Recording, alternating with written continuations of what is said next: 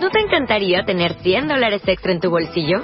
Haz que un experto bilingüe de TurboTax declare tus impuestos para el 31 de marzo y obtén 100 dólares de vuelta al instante. Porque no importa cuáles hayan sido tus logros del año pasado, TurboTax hace que cuenten. Obtén 100 dólares de vuelta y tus impuestos con 100% de precisión. Solo con Intuit TurboTax. Debes declarar para el 31 de marzo. Crédito solo aplicable al costo de la presentación federal con TurboTax Full Service. Oferta sujeta a cambios o cancelación en cualquier momento. Están escuchando Libertad Constituyente. Terminamos ya con la primera parte del programa. Eh, vamos a comenzar ya con nuestro tradicional informativo regional y contactamos eh, para abrir Pero no, fuego. no separamos un- una parte de otra. No hay publicidad ahora y luego no. No, eh, no, no, no hay publicidad porque tenemos mucho contenido. Pero Eh, se puede separar los audios luego aquí. Uno- aquí termina uno o no. Se puede, se No, es puede. que yo estoy obsesionado con tener, preparar eh, todas las cosas para que la publicidad pueda llegar. Y para eso una de las condiciones es que los audios estén separados para que tengan más entradas. No hay ningún problema. Se corta donde le decimos adiós y comenzamos donde presento yo la nueva sección, que es esta, es el informativo regional y que abre don Antonio Torres. Muy buenos días, don Antonio. Hola, buenos días. Muy buenos días. ¿Qué noticias nos trae desde Jaén? Pues de Jaén traigo unas cuantas y como no, la primera de la que, quería- que quiero hablar tiene que ver con la campaña electoral que, que tenemos ahora para lo que son las próximas elecciones andaluzas. Muy bien, pues cuando quiera el micrófono es suyo. Eh, sí, eh, pues mm, aquí en Jaén ha llamado la atención que el PSOE ha, ha suspendido la campaña aquí en, la ciudad de Linares, donde yo vivo.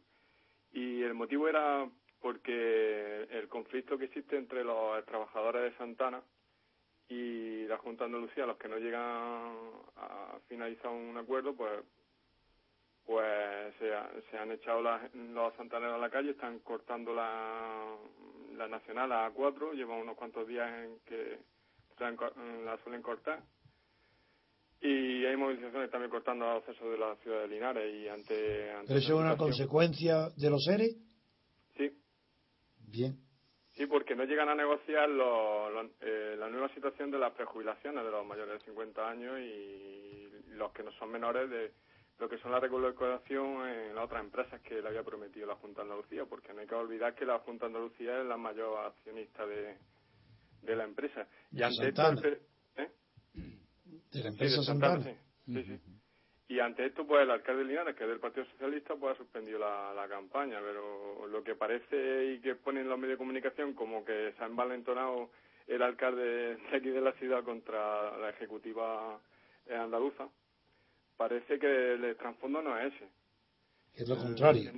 ¿Eh? Que es lo contrario. Es lo contrario, claro. Lo que pasa es que los medios de comunicación no quieren dejar dejar entrever que realmente los que tienen el poder dentro de los partidos son a nivel de Estado y aquí en Andalucía, claro. a- a- Andalu- en Andalucía, la Junta de Andalucía está mucho por encima de lo que pueda decidir el alcalde de Linares, ¿no? Claro.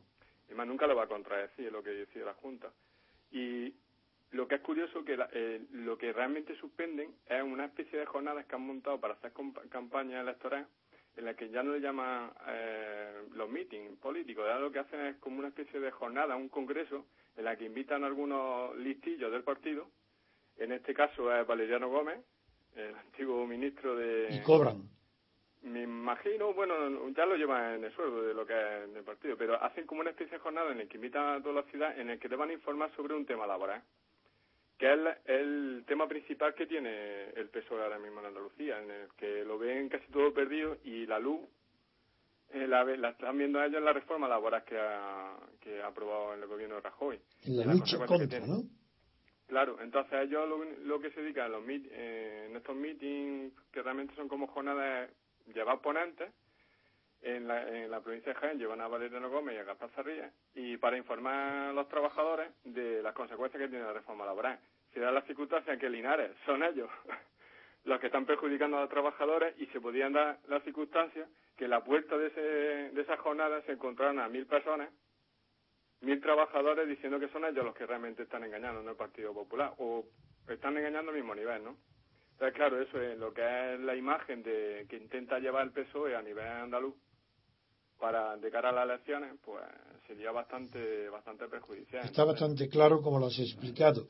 Pero hay dos otras cuestiones que están azotando ahora la campaña. Una es el copago, que Arenas por fin ha dicho que no lo hará, porque acosado por, lo, por el PSOE ha tenido que decir ya que no, que no lo va a aplicar y saber si esa campaña del copago eh, es que verdaderamente estaba perjudicando al PP o si hay otras razones que expliquen por qué se ha polarizado en el pago de las medicinas. Aquí seguramente también tiene eh, la población andaluza está bastante envejecida, entonces lo que es el tema de las ah. medicinas eh, que afecta mucho a la población. Claro, claro, claro. Por la vejez.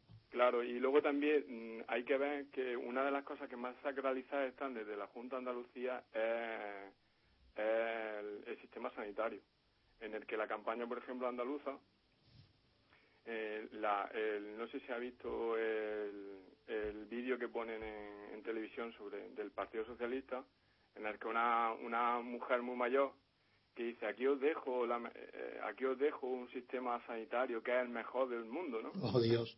Y eso, eso es lo que significa, os dejo una, una protección a los trabajadores como no hay en ningún otro sitio, ¿no? Pero es una mujer mayor, ¿no? Claro, entonces el mensaje está está súper dirigido a eso y están, claro, utilizando lo que son las, las medidas que va tomando Rajoy a nivel estatal eh, en el poco tiempo que lleva, pues la están utilizando y conforme van saliendo noticias, le van atacando a Arena. Claro, lo entiendo. ¿Y cómo percibes tú eh, la abstención? ¿Cómo está en Andalucía o en las partes que tú conozcas mejor, que conoces mejor? ¿Está creciendo la abstención igual? La, la abstención eh, siempre ha crecido. Lo que pasa que habría que ver cómo no influye realmente todas las movilizaciones que están habiendo. Es decir, la, la, las movilizaciones del, del 15M y todo eso pues afectaron bastante porque realmente estaban creciendo lo que era la abstención en Andalucía. No, pero el 15M ha perjudicado mucho. Claro. Y ahora ahora pasa también lo mismo con la misma reforma, la reforma laboral, ¿no? En la que Eso pregunto, eso cuando hablabas de las movilizaciones populares estaba pensando en eso. El discurso bipartidista no es un enfrentamiento entre los partidos, es es un supuesto enfrentamiento que realmente lo que mantiene un sistema partidocrático. Desde luego. Claro, entonces ahora, eh, con el discurso de que hay una gran parte de la población que son los se supone que son los trabajadores y que se supone que se van a sentir perjudicados con esta reforma laboral, pues yo creo que, que la abstención se va a ver bastante afectada. Porque él, como está movilizando. Luego otra forma también de movilizar a la población para que vote es que eh, es verdad que hay mucho desengañado en Andalucía con, el Partido Socialista y que están cansados del partido de ellos y de estos 30 años que llevan gobernando. Pero precisamente todas esas campañas, todas esas noticias estadísticas en las que en las que ponen Arenas como ganador, como que tiene mayoría absoluta, como que nos va a, nos va a quitar la sanidad o nos va a traer copago, que, claro, claro. que viene con mentiras y todas esas cosas, pues entonces esa gente que está desengañada, que no cree en otras opciones, en otros en otros partidos políticos pues les meten miedo y la reacción seguramente será pues votar ir a votar en blanco o votar una minoría y todo eso los efectos que tiene realmente eh, las bueno, personas que un poquito perdido entre lo que no entienden lo que está pasando y, y no tienen la alternativa de la abstención claro bueno, pues muy bien, salvo que, quieran preguntarte o tú decir algo más. sí, quería hablar también de otro caso en el que, pues, aprovechando que, Vamos un poquito mal de tiempo, así que le rogaría mucha brevedad, por favor, don Antonio. Solo, solo, el caso de la menor esta que ha salido a nivel nacional aquí en Jaén, que, detuvieron al padre y le han quitado la custodia a los padres de forma temporal por, por castigarla con no salir a la calle. No sé si han escuchado... sí, sí en los medios de comunicación, de cómo mm, precisamente hay una eh, legislación, una autoridad que realmente eh, cuestiona bastante mm, el papel de los padres, ¿no? Y simplemente por no por castigarla, por no salir a la calle, una chica se puede denunciar a sus padres y se puede liar el follón que se lía, en el que hasta se le quita la custodia, ¿no? Y aquí en Jaén se repite a, los dos años el caso de Pozo Alcón, de los padres de Pozo Alcón, que es un pueblo también aquí de la provincia en el que una madre, por pegarle una bofetada a un niño porque no quería hacer los deberes, pierde la patria. Fue hasta, hasta condenada y se, llevó a movilizar y todo eso.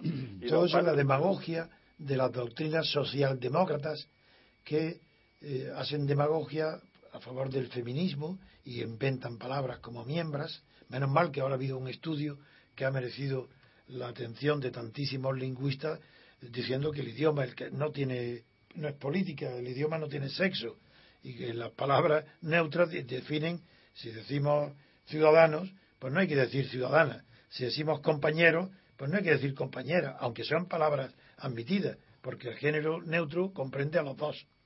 En fin. Que son además unas medidas que parece que convierten a las víctimas, supuestas víctimas, las convierten en verdugos de los que... Desde luego. Pues, Muy bien. Don Antonio, gracias. don Antonio Torres desde Jaén, muchísimas gracias y hasta la Gracias a próxima. vosotros. Un abrazo. Un abrazo fuerte para don Antonio Torres desde Jaén. Saludamos ya a don Joseba Garrote desde Álava. Muy buenos días, don Joseba. Muy buenos días a todos. Muy buenos días. ¿Qué noticias nos trae desde Álava? Muy buenas. Pues nada, yo quería comenzar. Oye, con- ha dicho muy buena a la pregunta de, de que qué noticias y parece que son las noticias muy buenas, cuando lo que estaba diciendo es muy No. buenas tardes, o buenos días, o, o muy buenas. Bueno, buenos días, buenos días. Y las noticias, bueno, pues son noticias. Venga. A ver, eh, yo me, bueno, me, me he centrado en un par de ellas que me han llamado la atención.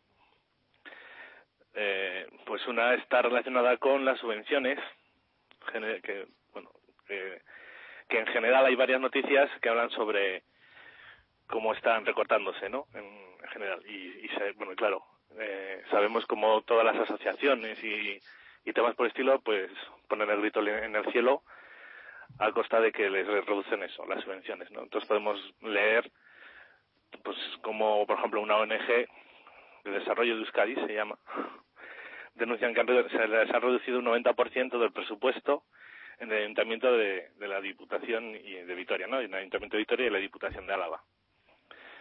Sin embargo, en Guipúzcoa y Vizcaya pues les mantienen. O sea, ya sabemos, pues al final todos queriendo cobrar del mismo sitio. Luego se recorta, se recorta también una subvención a los Bercholaris, que son cantantes que hacen versos en, en euskera, ¿vale? Que estaban subvencionados también, y se planteó el tema de que se les iba a dejar de subvencionar, pero claro, pues la movilización ha sido interesante y se, y se les mantiene la subvención, pero con un recorte. Y bueno, y así, y así vari- varias asociaciones y tal, por ejemplo, el consorcio Pedro Nituo, que es un encargado de la formación ocupacional de jóvenes entre 16 y 20 años, pues también, eh, también ven reducida en un 20% su, su subvención. Y aparte podemos leer eh, otro tipo de noticias, como que se, se aporta mucho dinero pues para transformar, por ejemplo, un museo de arqueología en Tra- ¿Transformarlo en qué? en, en una en, en un centro de conocimiento, divulgación y potencialización de la pelota, de la pelota vasca. Qué. O sea, bueno, yo me río por no llorar. Sí. Esto, bueno, aquí han invertido casi dos, más de dos millones de euros. Oh, qué locura.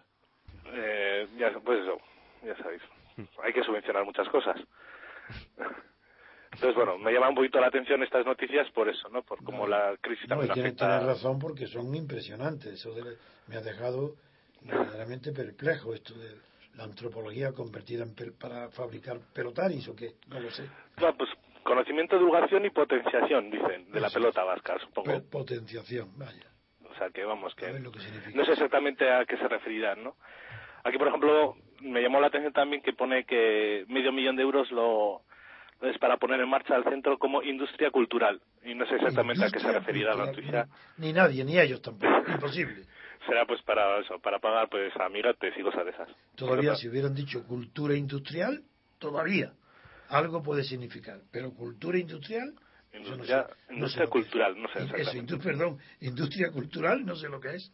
Como no sea convertir, convertir la cultura en una industria, Sí que- quiere ver, sí decir que es- universidades, centros de investigación, Eso es. escritores, todo esto, convertirlo en una industria. Bien, muy bien. Vale, pues esta, esto es un poquito lo que me ha llamado la atención, ¿no? Como, como vimos en el, en, el, en el estado de las subvenciones. No, yo te agradezco mucho esta aportación porque da que pensar. ¿eh? Eh, parece imposible que el disparate pueda ya haber más después de los millones que hay. Y todavía hay disparates. La imaginación se dispara. Es la socialdemocracia, la fuente de todos los disparates. en la derecha y en la izquierda. ¿eh? ah, sí, por supuesto. Sí. Socialdemócrata, tanto el PP como, como el PSOE, como Izquierda Unida. Es, es, es unas ideas comunes, pero expresadas con demagogia de derechas en un lado, con demagogia de izquierda en otro. Pero ambas ideas las mismas. Es que pues mira, haciéndome, haciéndome eco de esas palabras, de don Antonio, hay otra noticia que me, que me ha llamado la atención, ¿no? y cómo demuestra que cualquier partido que pasa a ser estatal se forma forma forma parte ya de, lo que es el, el entramado no del Estado a, a, ser una consejería más. Eso es evidente. Hay una noticia eh, que nos dice que Bildu defiende ahora el peaje en la Nacional 1 y una viñeta para circular por Guipúzcoa. ¿Y el peaje qué es pagando? Es pagando, eso es. Eh, eh, voy a hacer un poco de historia porque eh, resulta que se planteó en su día hacer pues las nacionales y tal pues con peaje para aportar más dinero a la autonomía y a la, y a la diputación, ¿no? A lo que Bildu se opuso, se opuso de una forma radical. Ahora, sin embargo, que están ellos ahí, pues dan, pues ahora lo defienden, ¿no? Y, plantean el hecho de, de, hacer el, peaje, ¿no? Claro, como han visto, dan sus excusas, en la noticia se pueden leer que, bueno, pues eso, que han visto las cuentas, que tal, que cual, y, y, van y, y claro, que ahora es necesario poner un peaje pues para conseguir más dinero. Esas son las convicciones de todos los partidos estatales. Ahí está. que, por muy por muy que que se digan independentistas y tal. Son iguales todos. Es la misma corrupción. en cuanto huelen las mieles del éxito, ya. Perdona, Joseba, perdona Joseba. Sí. tú dices que quieren poner un peaje en el trozo de una carretera nacional, que en teoría es competencia del Estado, por el trozo de territorio ese. Sí, sí. una nacional. vamos, es que lo de las diputaciones forales es que es algo ya que.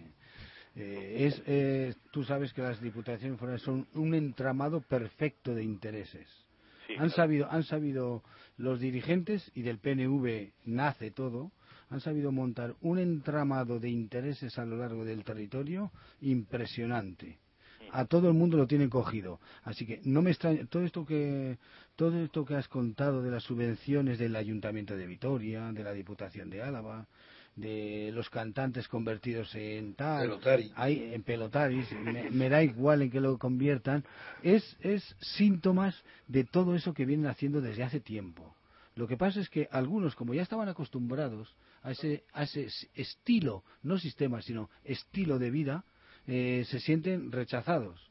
Pero ya lo que me ha llegado un poco al alma es que digas que ya una carretera nacional, para ellos, claro, nacional es una nación es el trocito de que no es mucho la nacional que pasa por allí que quieran poner ya eh, un peaje. un peaje. Hombre vale y, también lo ponemos desde allí hasta Miranda de Ebro.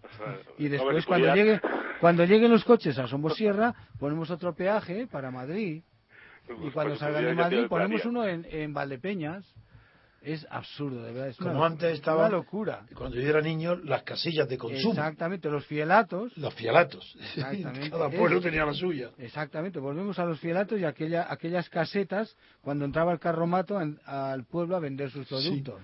pero no, no tienen el pincho. Son películas del medioevo, ¿eh? Sí. Hombre, de verdad. Yo cuando me contáis eso, yo digo, ¿de verdad me estáis contando cosas de mi país o, de una película de esas italianas, de, de la camorra? y solo si no entramos en la jurisprudencia aparte con sus normativas, sus historias, que aparte de las estatales tenemos aquí las nuestras propias que ni nos sabemos ni conocemos y que estamos obligados a cumplir. Pues claro. Si yo lo que critico de todo esto ahora, Joseba, que yo conozco un poquito del País Vasco, eh, es el, sistema que hay, el sistema de organización y la corrupción política porque yo conozco, conozco eh, profesionales, hay muy buenos, porque yo conecto todos los días o todos los días con ellos, si no todos los días, todas las semanas. Hay muy buena, soy muy buena gente, estáis muy metidos en la actualidad, más que mucha gente del resto de España. Pero estas estupideces, de verdad, es, es ya es el sumo. Pues muchísimas gracias, don José Bagarrote. Un placer haber estado con vosotros. Gracias por tus informaciones. Exactamente. Muchas gracias. Un verdadero placer. Don José Garrote desde Álava. Saludamos ahora a don Francisco Márquez Rodríguez desde las Alpujarras. Muy buenos días, don Francisco. Buenos días. Hola, buenos días. ¿Qué noticias nos trae? ¿Qué hay, paisano? Pues aquí estamos. Con un día primaveral maravilloso. Como siempre, ahí. Como siempre. Ahí no hay duda. Bueno, pues son tres las noticias desde la Alpujarra. La primera, el titular sería Los abogados de Granada mediarán entre familias y bancos para evitar cientos de desahucios. ¿Quiénes? Repite, repite. Sí, sí, sí. Los abogados de Granada Sí, mediarán entre familias y bancos para evitar cientos de desahucios. pero ¿y quién? ¿Qué Eso es la? Diputación de Granada y el Colegio de Abogados han creado la Oficina Ah, de bien. Intermediación Hipotecaria Ahora sí está Ah, completo. ya, ya. Ahora sí. Ahora sí. y es un servicio de asesoramiento y mediación Ya, ya, ya. para familias en riesgo de perder su vivienda. Eso es una novedad nacional. Sí, sí, desde luego. Y el objetivo en todos los casos es evitar que las familias pues se queden en la calle.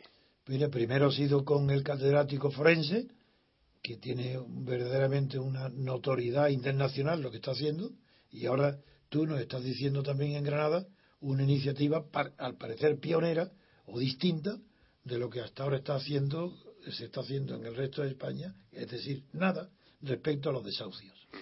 Eso. La dación en pago. Eso, sí, seguro. Bien, Pues el segundo titular sería un sindicalista daba falsos contratos a cambio de dinero. El detenido es un, un hombre de 56 años, natural de Motril, y las investigaciones se iniciaron tras la denuncia de un ciudadano extranjero que había pagado 1.350 euros por un contrato de trabajo que posteriormente resultaría falso. pero eh, eh, tenían esta organización, este hombre, este sindicalista que era de UGT, de Comisión Obrera, ¿de quién? Ahora mismo no quieren todavía, no, se quieren sabe, decirlo. No lo quieren no se saben porque hay más denuncias y están a la espera. Ni se sabe el total de la cuantía que ha estafado ni a qué sindicato pertenece. Ni tampoco el nombre de qué empresas contrataba, ¿no? No, Ni el número de contratos que hizo. tampoco se sabe. Bueno, pues ya nos informarás cuando tengas más datos. Sí. ¿Y qué tercera noticia tenías? Y la tercera noticia y última, el cáñamo para el colesterol. Anda, A ver, ¿qué es eso? Pues Uy. esto, mientras en Tarragona se cuestiona la legalidad del cultivo del cannabis, en la Alpujarra se habla de los beneficios de esta. del cáñamo. Sí. Pero es que ahí en Órgiva, acuerdo perfectamente, en la finca La Chuca, pues tenía La que no, sí. no se, no se cultivaba el cáñamo salvaje y las cantidades eran muy grandes. Y eh, ahí se da muy bien en la Alpujarra, ¿eh? Sí. Y y es verdad que, ¿Y tiene por venir? Sí, ahora mismo sí. Porque hay un agricultor alpujarreño que lleva ya unos años cultivando el cáñamo industrial en Portugal. Así. Tiene unas cuatro hectáreas ya de plantación. Uf, eh, ha sido sometido a grandes controles para poder sembrar esta planta. Y en Portugal vienen celebrando jornadas y encuentros entre agricultores con el objetivo de dar a conocer los beneficios del cultivo y además explicar que es una salida a la crisis. por lo menos local. Sí, local por lo menos. No, no se hará la fantasía del pueblo, Hombre, no de- del cannabis de Cataluña, porque figúrate la solución de la crisis, todo el mundo habla de, cada vez que se le ocurre una idea dice solución de la crisis. Ahí será, es posible que pueda resolver el problema a obreros agrícolas, a trabajadores agrícolas de la Alpujarra y puede extenderse a varios pueblos que tengan las mismas condiciones o parecidas a Portus. Y recientemente la Universidad de Granada pues ha publicado un estudio donde demuestra los beneficios del cáñamo frente al colesterol alto. Sí, eso es la noticia que ahora yo quisiera que explicara, a ver, eh, del colesterol malo, ¿no? Sí, ¿Y el cáñamo en qué sentido? Eh, ¿Comido? ¿Cómo? ¿Cómo? no ¿Una bebida o mediante eh, aplicaciones medicinales, es decir, Ah. esto va después a, se, se hacen medicinas con ella. Ah, bien. Y otros dicen que con infusiones, Ah, también. Por eso, esa era también. mi pregunta. Si con una infusión con infusiones pues baja el colesterol. pudiera bajar el colesterol. Sí. Claro que eso también se decía del té famoso de Corea y chino, ese, Ujú. no sé, no acuerdo que el nombre, de un té especial que también creen que es muy bueno para el sexo y para el corazón. Bien, pues te lo agradezco mucho, como siempre eres escueto, preciso e interesante en tus noticias, Sí, sí. porque no se refieren solo a la localidad, sino que tienen interés para toda España conocerlas. Muy bien. Pues muchísimas gracias, don Francisco Márquez Rodríguez desde las Alpujarras. Que tengan buen día. Pues un fuerte abrazo para todos y muchas gracias. Igualmente. Muchas gracias a ustedes. Saludamos ya a don Fernando Villamil desde Asturias. Muy buenos días, don Fernando. Buenos días, ¿qué tal? Muy bien, Fernando. Buenos días. Bueno, ¿qué noticias nos trae desde Asturias? Pues yo hoy por la mañana me levanté bien temprano y entonces he puesto la mesa donde estoy es en la he puesto como un mercado. Ah. Entonces, aquí tengo el mercado de Unión, Progreso y Democracia, de, ah. Socialista, de Izquierda Unida, del Partido Popular y de Foro. De todos. De todos. Claro. tengo las caras de, de todos los candidatos delante mío y los mensajes, la propaganda electoral que están teniendo y cómo la están organizando. O sea que estoy excesivamente mal acompañado. Exacto. Pues dinos a ver qué. A ver cómo ver a Charines, al otro. Vamos a ver, pues vamos a empezar por Charines. Sus compromisos con Asturias. ¿Charines o cherines? cherines, cherines. Cherines, sí. Sus compromisos con Asturias son la estabilidad, la transparencia, la solvencia, la eficacia y el bienestar, comprometiéndose en esta época a promover más de mil nuevas plazas en centros de residencias para mayores y aumentar la atención domiciliaria. Muy bien. Hueca. Muy bien. Jesús Iglesias de Izquierda Unida dice que ellos se resisten. Sí, perdón.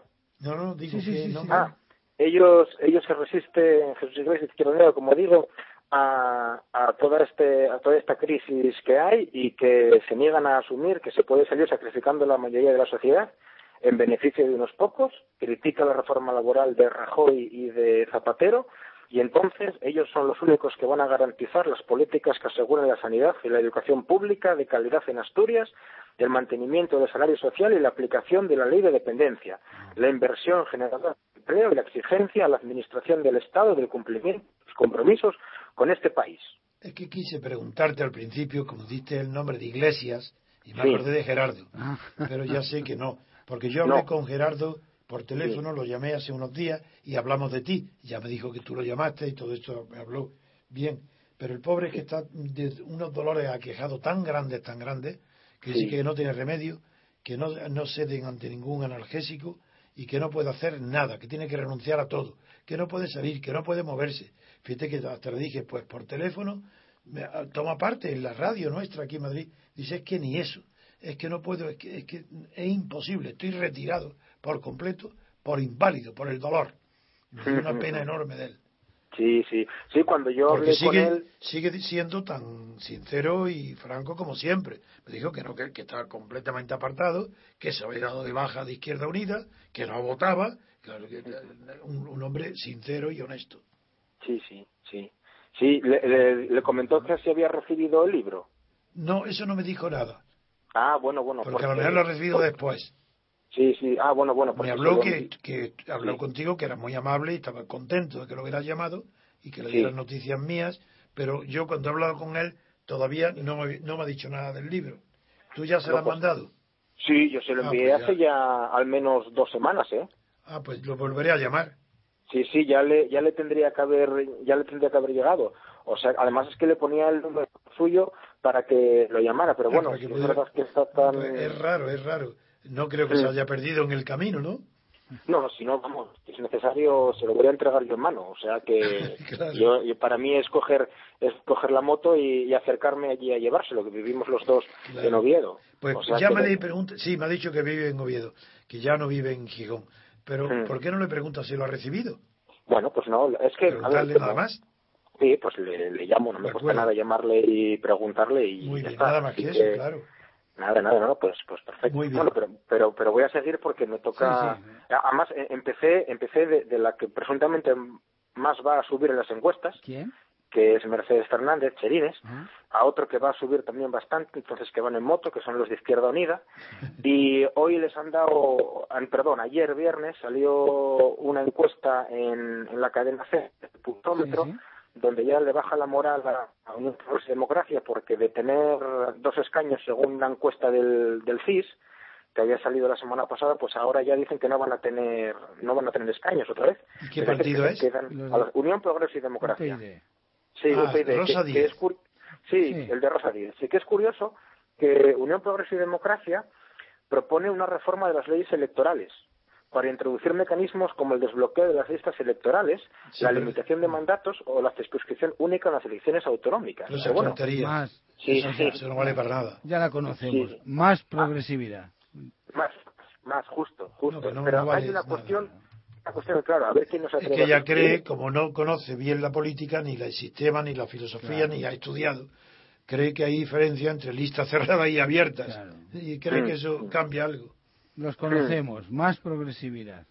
Sí, Más, sí. lo que llaman ellos justicia electoral, que no tiene nada que ver con la Más representatividad. socialdemocracia. Exactamente. Sí, sí, básicamente. Bueno, y luego, por supuesto, también ¿eh? la gestión basada en la eficiencia y en la austeridad, la reforma de la educación, especialmente la pública, un apoyo decidido de la Pero en cambio el otro día, el otro día dijo en el Parlamento, la oí en la televisión y dijo algo que me impresionó porque es verdad y es importantísimo. Cuando dijo, pidiendo a Rajoy explicaciones, de que antes de que hablara de la manera de arreglar o de intentar superar el gran problema del déficit, le dijo que por qué no empezaba suprimiendo las autonomías Ah. y Ah, que sí. después hablara, si quisiera, que luego hablara de impuestos o de reducción de gastos, pero que por qué no empezaba suprimiendo las autonomías, las duplicidades causadas por la autonomía. Y me quedé impresionado. Sí, sí, habló sí. que, habló que en vez de en vez de reformar el estado del bienestar, que empiece reformando el estado de las autonomías. Claro, eso es lo que les dijo. Claro, Sí. sí, sí. Y- y eso me es agradó, verdad, claro. Es cierto, es cierto. Es cierto, porque bueno, las comunidades autónomas están, están como están. Así Sí, sí. que nada. Luego el que va a ser el gran derrotado, según las encuestas, que yo hasta que no lo vea a ver qué pasa, que es Francisco Álvarez Cascos, Foro. Sí, esas son las la- noticias, ¿eh? ¿El qué? Que esas son las noticias que circulan por Madrid, Sí, sí. de que Sí. Cascos ha perdido esta vez la batalla y que ya no tiene más remedio que entrar por la puerta falsa en alianza con el PP. No, no, es que no le queda más remedio, es que eso es evidente. O sea, Eso esto es lo ya que se tendría comenta haber aquí. sido esta vez. Sí, sí, es que esto ya tendría que haber sido esta vez así porque entre los dos formaban 26 escaños y ahora entre los dos se van a quedar pues con 24, 24 o incluso o incluso con 22. Pero, O sea, todos, van- pero todos perdidos por el foro. todos, todos, todos perdidos por Foro, sí, sí, sí. Sí, porque Foro se puede quedar Y con el alguna- orgullo y la soberbia que tiene este hombre, ¿cómo va a encajar ese golpe? Pues claro, es que ese es el tema. Aquí la, la visión que hay es que quién es el que va, a mí personalmente lo que me preocupa es quién va a tener más escaños o más votos de los dos partidos. Claro. Porque como tenga más votos eh, Foro, pues bueno, pues Álvarez Cascos va a exigir tener la presidencia y parece razonable que vaya a tener la presidencia del Principado porque tiene más votos. Pero ¿y si tiene menos que el. PP? Que es muy posible. Pero es que si tiene, eh, claro, claro, es que Ese es el problema. Claro, es que el problema, porque, porque Álvarez Cascos no es un presidente para estar, para vivir en, o perdón, no va a ser un líder de la oposición que va a estar viviendo aquí en Asturias, eso le queda pequeño a él. Desde Por luego. lo tanto, se va a diluir como un azucarillo, Sí. porque es un partido que nace en torno a la figura de Álvarez Cascos, que Álvarez Cascos no va a asumir ser el líder de la oposición, porque hay que, bueno, en fin, hay que actuar de otra manera, y él no lo va a hacer, por lo tanto él se va a ir.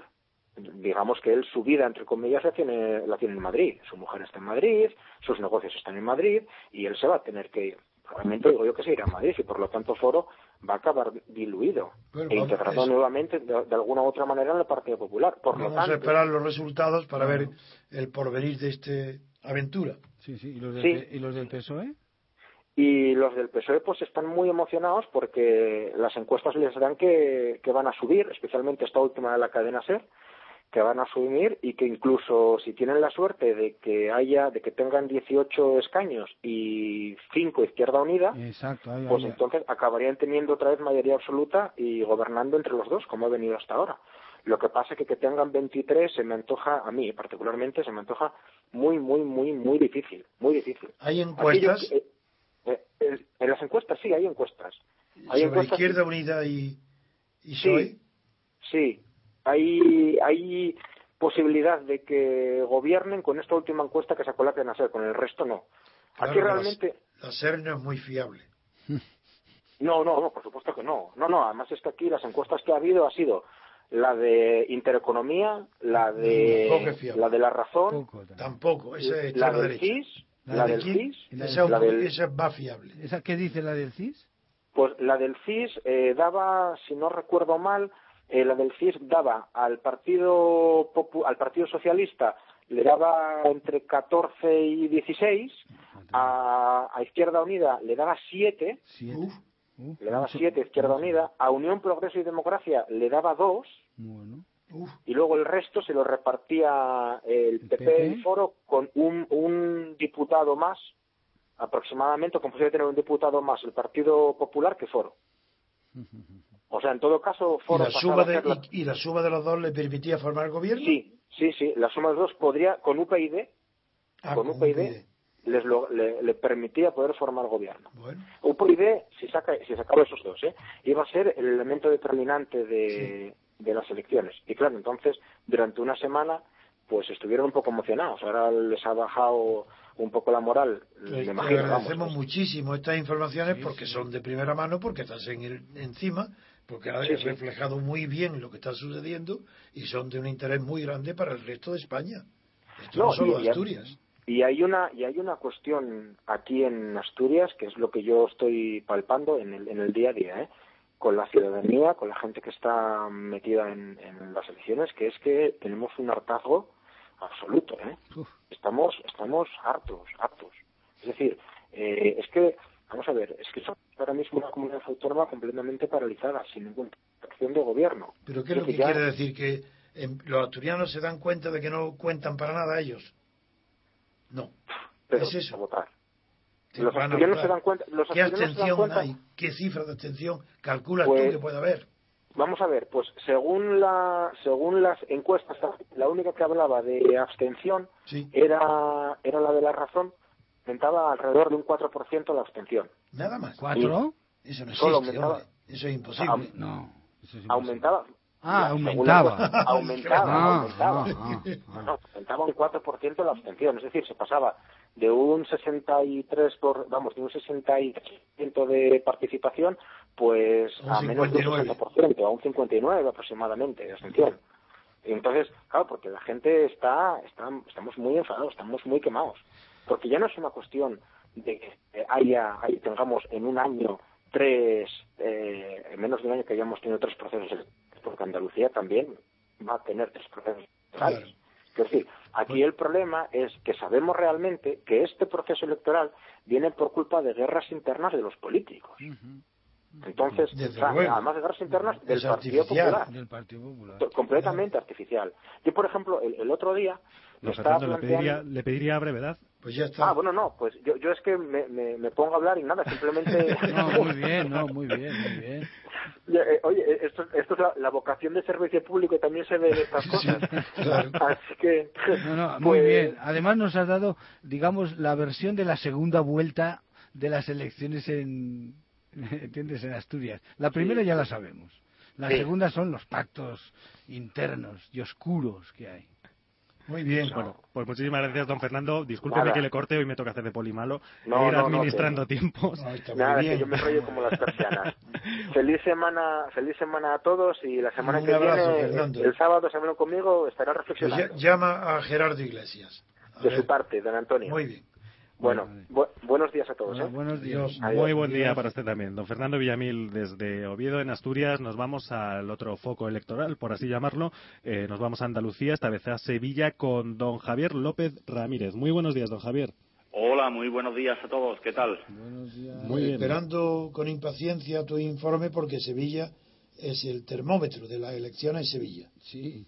Sí, sí, bueno, no solo es termómetro, sino que la cosa por aquí en el sur está bastante calentita, porque... hablo de termómetro. Sí. sí, sí, sí, con el termómetro está, está calentita la cosa. en, la encuesta de la, de la cadena SER que, que estaban ustedes comentando anteriormente, eh, precisamente mm, le daban esta mañana 10 puntos de ventaja al PP sobre el PSOE, dando por hecho ya la mayoría absoluta de Javier Arenas. Pues no es sospechosa de favoritismo al PP, esa cadena. Exacto.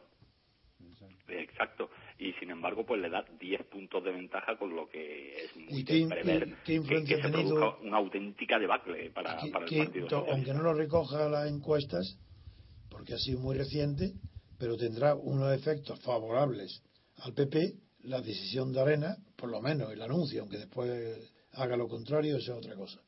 De momento el anuncio de que no acudirá al copago de las eh, medicinas.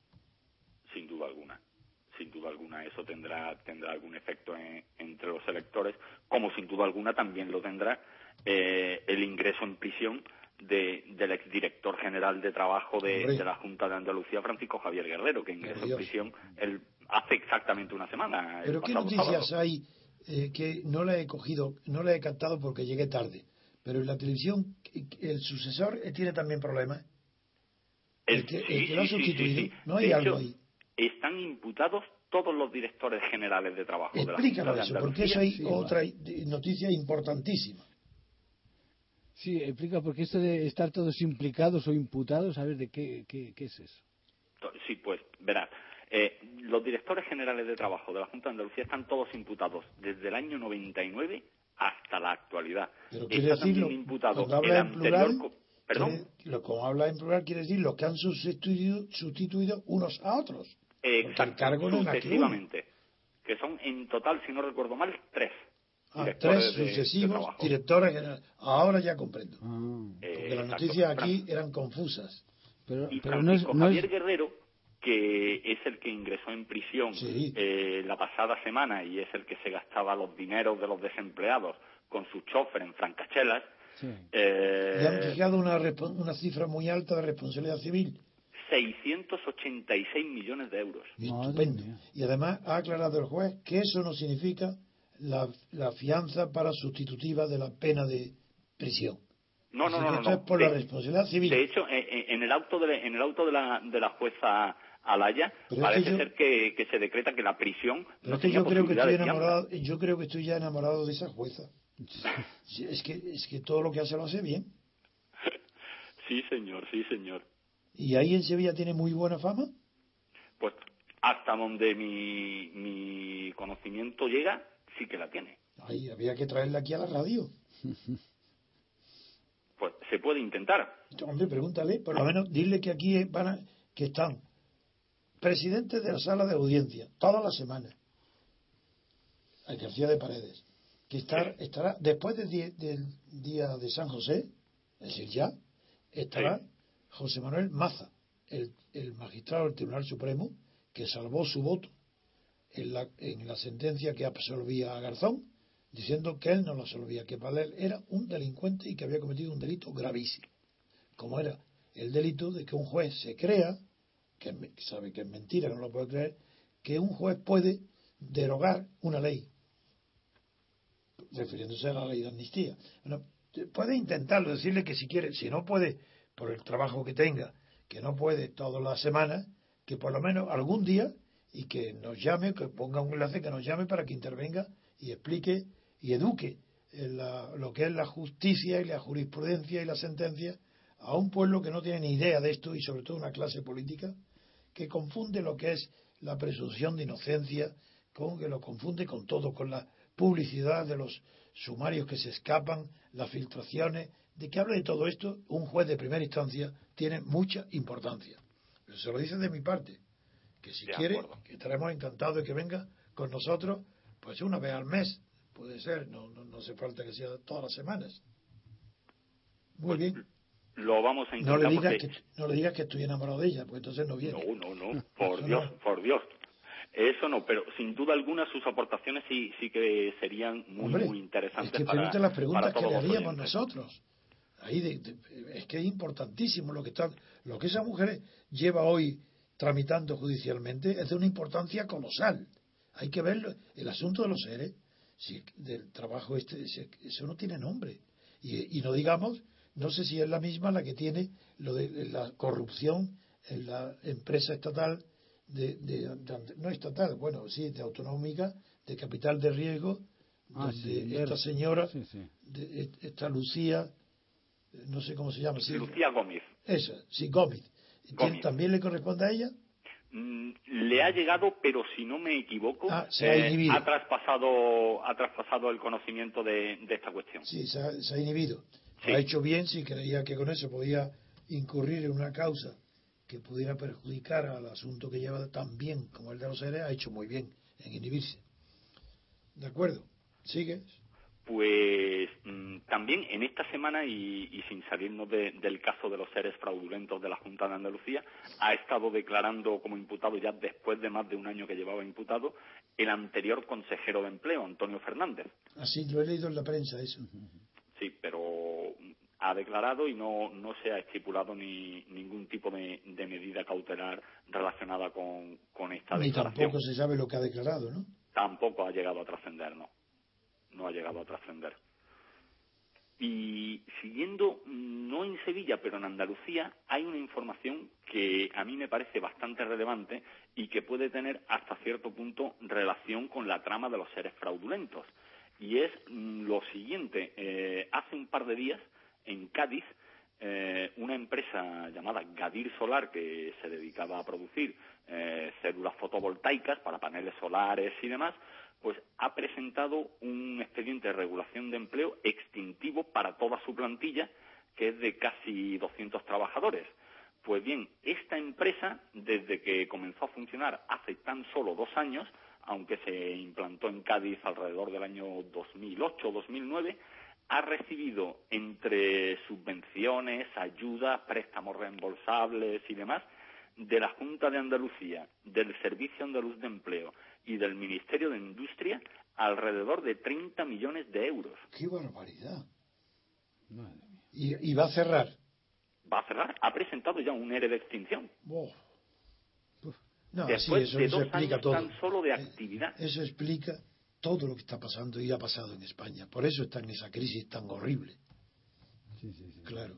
Pero esto es solo la punta del criminales. en lo que respecta a esta empresa. Qué verdaderos criminales porque esta empresa estaba promovida por el grupo Aurantia, del que es presidente Rafael Naranjo, que tanto él como su hijo, porque está esta empresa, el grupo Aurantia, y posteriormente otra empresa denominada Cadmos, que ha asumido todo lo que eran los activos de Aurantia, eh, Rafael Naranjo y su hijo Gonzalo Naranjo se encuentran también imputados por el caso Gürtel. Ah, no, están ahora, y pero están complicados en las nuevas, eh, en las nuevas investigaciones sobre el, ex tesorero del PP eso no, eso están no, No tengo esa información, solo tengo conocimiento de que están imputados en el caso Gürtel en Valencia. Y mientras tanto, en Andalucía, en la bahía de Cádiz, eh, pusieron en marcha esta planta de fabricación de células fotovoltaicas, Gadis Solar, y también impulsaron la puesta en marcha de otras dos empresas adicionales que a su vez también recibieron subvenciones de la Junta de Andalucía, pero que nunca llegaron a ponerse en marcha.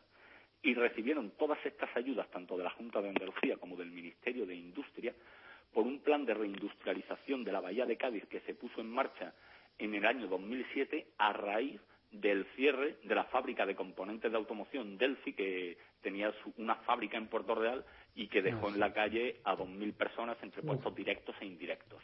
Uy, ¿qué, noticias? me acuerdo, me acuerdo de Delphi, sí. tu información es perfecta porque es lo que necesitamos a conocer en Madrid y en nuestra radio hasta qué punto está extendida sistemáticamente la corrupción por toda España y que no se puede distinguir ya en absoluto entre la corrupción del PSOE y la del PP, porque el PSOE ha sido más reciente porque acaba de salir del gobierno, pero que la del PP hoy mismo, hoy mismo, nos hemos enterado del nepotismo de María Dolores de Cospedal. Y he pedido yo en esta radio que debe de dimitir por, por propia vergüenza. Es decir, una mujer que ha colocado en la caja de Castilla, con, con el asunto tan pernicioso que ha sido la entrada de nepotismo en las cajas eh, pues de personajes políticos, colocó a su marido con un sueldo extraordinario. Luego ha colocado a su hermano en otra, eh, otra compañía eh, estatal, también con un sueldo. Y ahora quería, ya su marido fuera de la clase de Castilla, ha querido darle un puesto de consejero en red eléctrica. y lo aceptó. Y solamente el escándalo que se ha movido en las redes estas de Internet protestando con, ha, asustado al propio gobierno del PP y eh, ella, claro, le ha pedido a su, a su marido y le ha dicho que renuncie y ha renunciado a un cargo que ya había aceptado. Esto además ha provocado el aumento de la desconfianza entre las dos mujeres que mandan más en el PP, la vicepresidenta Soraya y María de Cospedal. Y María de Cospedal ha perdido la batalla, creo que tiene que irse cuanto antes del PP y del puesto que tiene nada menos que en la comunidad de Castilla-La Mancha. Porque no es intolerable una persona de esa categoría dentro del partido estatal y dentro de una comunidad, es intolerable su descarado nepotismo. Que para el que no sepa el origen de la palabra, nepote significa sobrino, pero fue inventado por los papas que vendían, que traficaban con, figuraros el nepotismo, que eran los sobrinos y los parientes del nepote de, los papas, que traficaban, hacían negocio con el cielo. Es decir, vendían bulas para salvar a las almas. Y ganaban dinero, el dinero negociando con, el pecado y con la salvación. Ese nepotismo es el que luego se extendió por todo, toda Europa, en, en los casos que hay no democráticos de corrupción, y el caso de Cospedal es ejemplar de nepotismo. Su marido y su hermano. Es que sobra ya, es que no se le puede ver. Esa mujer tiene que irse y no aparecer en público de vergüenza.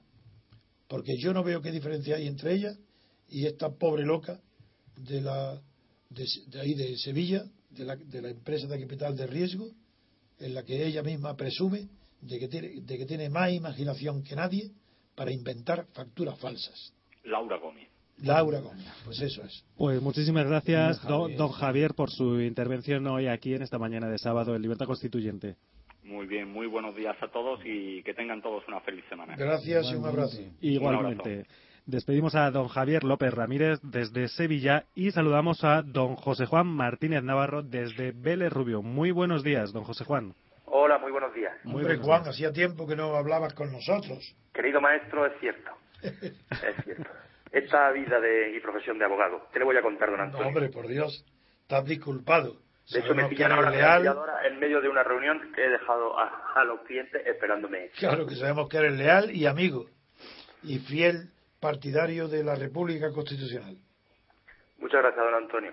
Pues venga, vamos. Pues, eh, no sé, pregunté antes sobre qué quería que habláramos, que se basara mi intervención, y se me ocurría, no sé si se habrá, si será redundante o sea repetitivo, pero estoy sufriendo ahora, saben, claro, que estamos en periodo electoral en Andalucía, y está lleno mi pueblo de muchas banderas esto es como un fascismo, pero con menos geometría, ¿eh? un poco más hortera. Y me llamaba la atención el otro día porque sigo poco la, prensa, porque verdaderamente me interesa poco y me, me da náuseas lo que, lo que oigo. A veces está bien saber de lo que uno vomita. Y el otro día estuve oyendo a, a Griñán eh, hablando no de su legitimación, no de su legitimación procesal en este asunto de lo ERE en Andalucía, sino buscando legitimidad a su actuación para, pues, en fin, para, claro, para acusarse, para acusarse, y me pareció absolutamente, pues, falaz, hasta dónde llega la inmoralidad de esta partidocracia de esta partidocracia. No sé si estará don Antonio de acuerdo conmigo y si mucho esas declaraciones de Griñán. ¿Cómo no voy a estar de acuerdo, por Dios? Si es que la partidocracia y corrupción es exactamente sinónimo, es la misma palabra. No es posible que pueda haber partidocracia con corrupción y no puede haber corrupción sistemática sin partidocracia. En una democracia hay muchos remedios, vehículos institucionales para impedir la corrupción. El primero, la separación de poderes.